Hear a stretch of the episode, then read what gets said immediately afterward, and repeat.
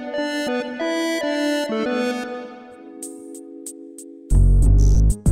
Olá, eu sou o Gustavo Minari e está começando agora o podcast Canaltech. O golpe do falso boleto é uma tática utilizada por golpistas para enganar pessoas, fazendo-as acreditar que estão realizando pagamentos legítimos de dívidas. A estratégia utiliza falsas centrais de atendimento para ludibriar vítimas, e as denúncias de fraudes eletrônicas registradas pelo Disque 100 aumentaram 73% nos últimos meses.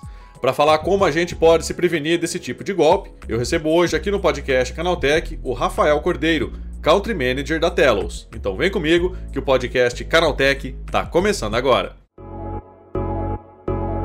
Olá, seja bem-vindo e bem-vinda ao podcast que atualiza você sobre tudo que está rolando no incrível mundo da tecnologia. O golpe do boleto falso está ficando cada vez mais sofisticado, com criminosos que se aproveitam da boa-fé da vítima para roubar milhares de reais. Relatos sobre fraudes mencionam supostas compras aprovadas, compras em análise, dívidas prescritas, ameaça de penhora de bens e outras situações fraudulentas. Para falar mais sobre esse assunto, eu converso agora com o Rafael Cordeiro, que é Country Manager da Telos. Rafael, como é que esse tipo de golpe acontece? Bom, de acordo com as avaliações aqui da nossa comunidade, né, a comunidade Telos, que são os usuários que constantemente verificam números de telefone na internet, é, esse golpe geralmente se dá aí através de uma mensagem SMS, geralmente emitida por um número de serviço, né, desses é, números que a gente recebe mensagens também oficiais de outras empresas ou soluções. E nessa mensagem geralmente tem ali alguma coisa que expressa urgência, né? Falando sobre uma dívida que está indo para protesto, alguma ameaça de penhora de bens ou alguma compra aprovada. E depois dessa breve mensagem, né, geralmente muito mal escrita também, eles encaminham aí, os golpistas encaminham as pessoas para um link, né, que nesse link tem ali o número 0800 escondido, através aí da prática de spoofing, né, que é como se fosse um mascaramento, né, uma máscara que os criminosos usam, eles é, conseguem aí número 0800, que geralmente são conhecidos como números oficiais, né, e aí o usuário aí entra em contato com uma falsa central, né, sem saber disso. Aí, enfim, através de alguns truques de engenharia social, essas pessoas, né, esses criminosos, convencem aí o usuário de que ele precisa fazer um pagamento, uma transferência, alguma coisa do tipo. E aí é, o golpe se concretiza, né? Infelizmente, é, se você não, não tiver uma noção, não tiver ouvido falar sobre isso, né? A gente fica com medo, acaba querendo resolver um possível problema ali, e aí cai na mão dessa, dessas pessoas aí mal intencionadas. Agora, Rafael, por que é tão difícil perceber a fraude né, quando você tem esse golpe do boleto falso?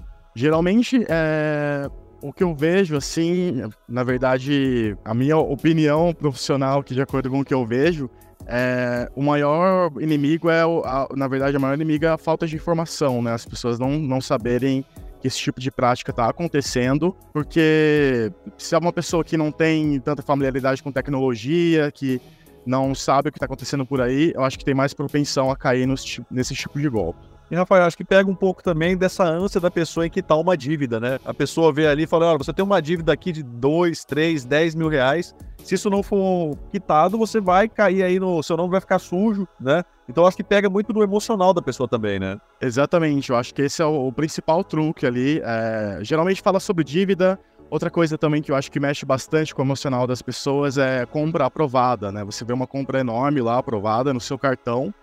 E também tem relatos aí de compra em análise, né? Também que eu acho que funciona muito bem aí para captar a atenção das pessoas, né? Ali colocar aquele senso de urgência no meio desse, dessa fraude, né? E Rafael, esses golpes, eles estão ficando mais sofisticados com o passar do tempo? Ficam cada vez mais, né? Porque eu acho que tem, exige muita criatividade, né? Na verdade, é, é, desse tipo de, de, golpe, porque a mídia vai dando atenção, a mídia vai colocando isso em pauta, as pessoas vão ficando mais conscientes e aí os criminosos precisam ajustar, né? É a forma como eles captam a atenção das pessoas a gente vê mesmo, né? O Telos é uma plataforma de busca reversa de telefones, né? E a gente tem aí muitos comentários por dia de usuários, né? Que, enfim, avaliam números confiáveis, não confiáveis, números como esse, né? É, do golpe da falso central aí, do boleto. E a gente vê que vai mudando constantemente. Às vezes muda o nome da empresa que eles usam, às vezes muda a técnica de abordagem, os próprios números também vão mudando. Então, eu acho que o mais importante é a gente abrir é, essa conversa o máximo possível, assim, a gente colocar isso em pauta, conscientizar as pessoas para que todo mundo aí pense duas vezes antes de compartilhar uma informação sensível, pessoal, com desconhecidos, né? E Rafael, mesmo com tanta sofisticação, né, ainda dá para a pessoa evitar esse tipo de golpe? Né? Ela deve ficar atenta a algumas né, atitudes ali, ali que ela não deve tomar para cair num golpe desses. Né? Quais são as dicas? Né? O que ela deve fazer para pelo menos tentar evitar esse golpe? As principais dicas eu diria que, principalmente, sempre checar toda a informação. Perguntar para algum familiar, para algum conhecido, é, pesquisar mesmo no Google, pesquisar em plataformas como Telos, né, onde você co consegue ali conferir algumas informações, experiências de pessoas que lidaram com esse tipo de número. E, no geral, é, não compartilhar informações pessoais, informações sensíveis aí com desconhecidos, né? Se você recebeu uma notificação, uma suposta notificação de um banco, por exemplo, entre em contato com a central do banco, que você já conhece, que você já costuma aí entrar em contato quando você precisa resolver alguma coisa, né? Também não clicar em links desconhecidos. Acho que isso é muito importante também em fraudes, em golpes como este, né? Do, do que a gente está comentando aqui da falsa central, ou não, no geral. É, mesmo quando esses links chegarem aí através de um conhecido, de algum familiar, a gente não sabe o que está acontecendo lá do outro lado, se foi a pessoa que enviou ou não, se a pessoa caiu em algum golpe, algum clicou alguma coisa e pegou algum vírus. Então, assim, sempre ter esse cuidado de não sair clicando, não sair ligando para algum número, compartilhando informações aí sensíveis. É, eu acho que se, se a gente tomar esse cuidado, se as pessoas adquirirem essa consciência, tenho certeza que a gente vai conseguir diminuir o número de pessoas que, que, que caem em, em esquemas como este. No caso do, do boleto falso, né, Rafael? É, acho que é muito importante também prestar atenção no remetente, né? Às vezes a pessoa começa a pagar o boleto e ela nem percebe para quem está indo o dinheiro, né? Exatamente. E não só isso, né? Eu acho que isso, essa é uma bela de uma dica. Mas hoje em dia, é, pelo que a gente vê através de spoofing e outras práticas aí de mascaramento, né? Também sempre se questionar, mesmo quando parecer confiável, acho que tentar pesquisar, tentar falar com alguém, é, isso aí já vai, já, com certeza, já, já vai ser um passo que vai ajudar muita gente a não cair nesse tipo de esquema, né? Agora, e o inevitável, né, Rafael? Se a pessoa já caiu no golpe, né? O que, que ela pode fazer? Tem alguma solução? Dá para reverter o prejuízo? Como é que funciona isso? Olha, o mais aconselhável, a primeira coisa, eu acho que é procurar o órgão responsável local, né? Procurar a polícia, fazer um boletim de ocorrência. É muito importante a gente registrar esse tipo de acontecimento, né? E depois disso, assim, eu não consigo falar muito bem, porque a gente não conhece, a gente não sabe qual, quantas quadrilhas, quantos tipos de esquema há, né? Tem aí notícias na mídia, né, dos, últimos meses, de quadrilhas que foram apreendidas, né, que foram presas, é, mas a gente não sabe quantas estão por aí. Então, esse tipo de informação eu não consigo dar, mas eu acho que o mais principal, aliás, o principal é isso, registrar a ocorrência para que esse tipo de, de ação não seja aí é, apagada, né? Que a gente consiga ter, ter visibilidade do que está acontecendo e como eles estão agindo, né? Então, Rafael, a dica principal é, né, em vez de remediar, é melhor evitar esse tipo de golpe, né? Exatamente. Eu acho que também uma outra dica adicional é, é falar mais sobre isso, né? Falar com familiares, colocar em pauta em grupos, falar, gente, está acontecendo tal coisa, tal tipo de prática está aí, tomem cuidado.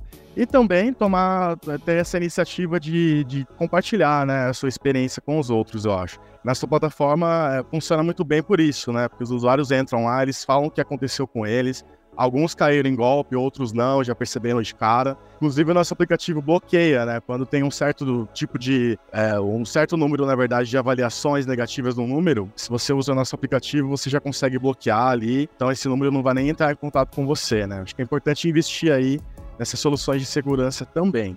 É isso aí, Rafael. Muito obrigado pela tua participação e valeu pelas dicas, hein? Um abração. Opa, eu que agradeço, Gustavo. Obrigado. Tá, e esse foi o Rafael Cordeiro falando sobre como a gente pode evitar o golpe do boleto falso. Agora se liga no que rolou de mais importante nesse universo da tecnologia no quadro Aconteceu Também.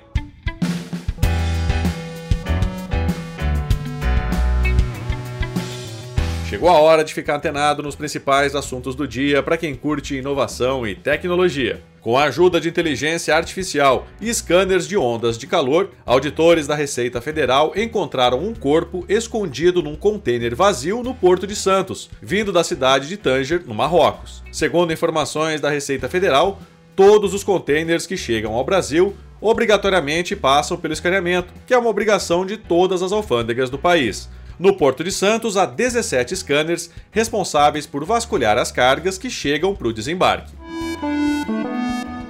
O Instagram desenvolve a opção para criar listas personalizadas dentro da categoria Amigos Próximos. Dessa forma, seria possível personalizar ainda mais a quantidade de pessoas que podem ver um story, além de evitar o trabalho de remover contas a cada publicação. O recurso pode ser muito útil para quem publica conteúdo exclusivo na rede social. Os grupos de contas podem facilitar a segmentação dos stories por tipo de conteúdo, por exemplo.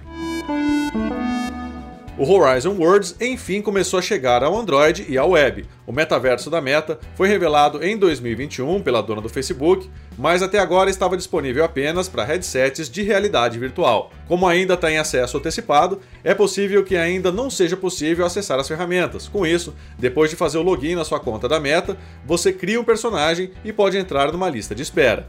O anúncio chega pouco menos de duas semanas antes do Connect, a conferência da Meta agendada para os dias 27 e 28 de setembro desse ano, na qual provavelmente devem pintar outros anúncios ligados ao metaverso. A inteligência artificial conversacional Gemini do Google foi distribuída para acesso antecipado a um grupo restrito de empresas. O Gemini é a aposta do Google para concorrer com o GPT-4, um grande modelo de linguagem LLM mais recente e mais potente da OpenAI, criadora do ChatGPT. A novidade seria um conjunto de LLMs para criar chatbots que geram textos, criam códigos de programação e montam imagens a partir de prompts de texto. Apesar da semelhança com o Bard, lançado para uso comercial, a nova IA deve ser mais poderosa. A Shine foi aprovada para integrar o programa Remessa Conforme da Receita Federal após ter a liberação publicada no Diário Oficial da União. Agora, compras internacionais de até 50 dólares feitas no site chinês terão isenção de imposto de importação, além de um processo mais ágil de fiscalização no envio. Na prática, isso significa que os consumidores terão isenção na taxa, passando apenas a pagar o ICMS de 17%, sem que cobranças adicionais precisem ser feitas.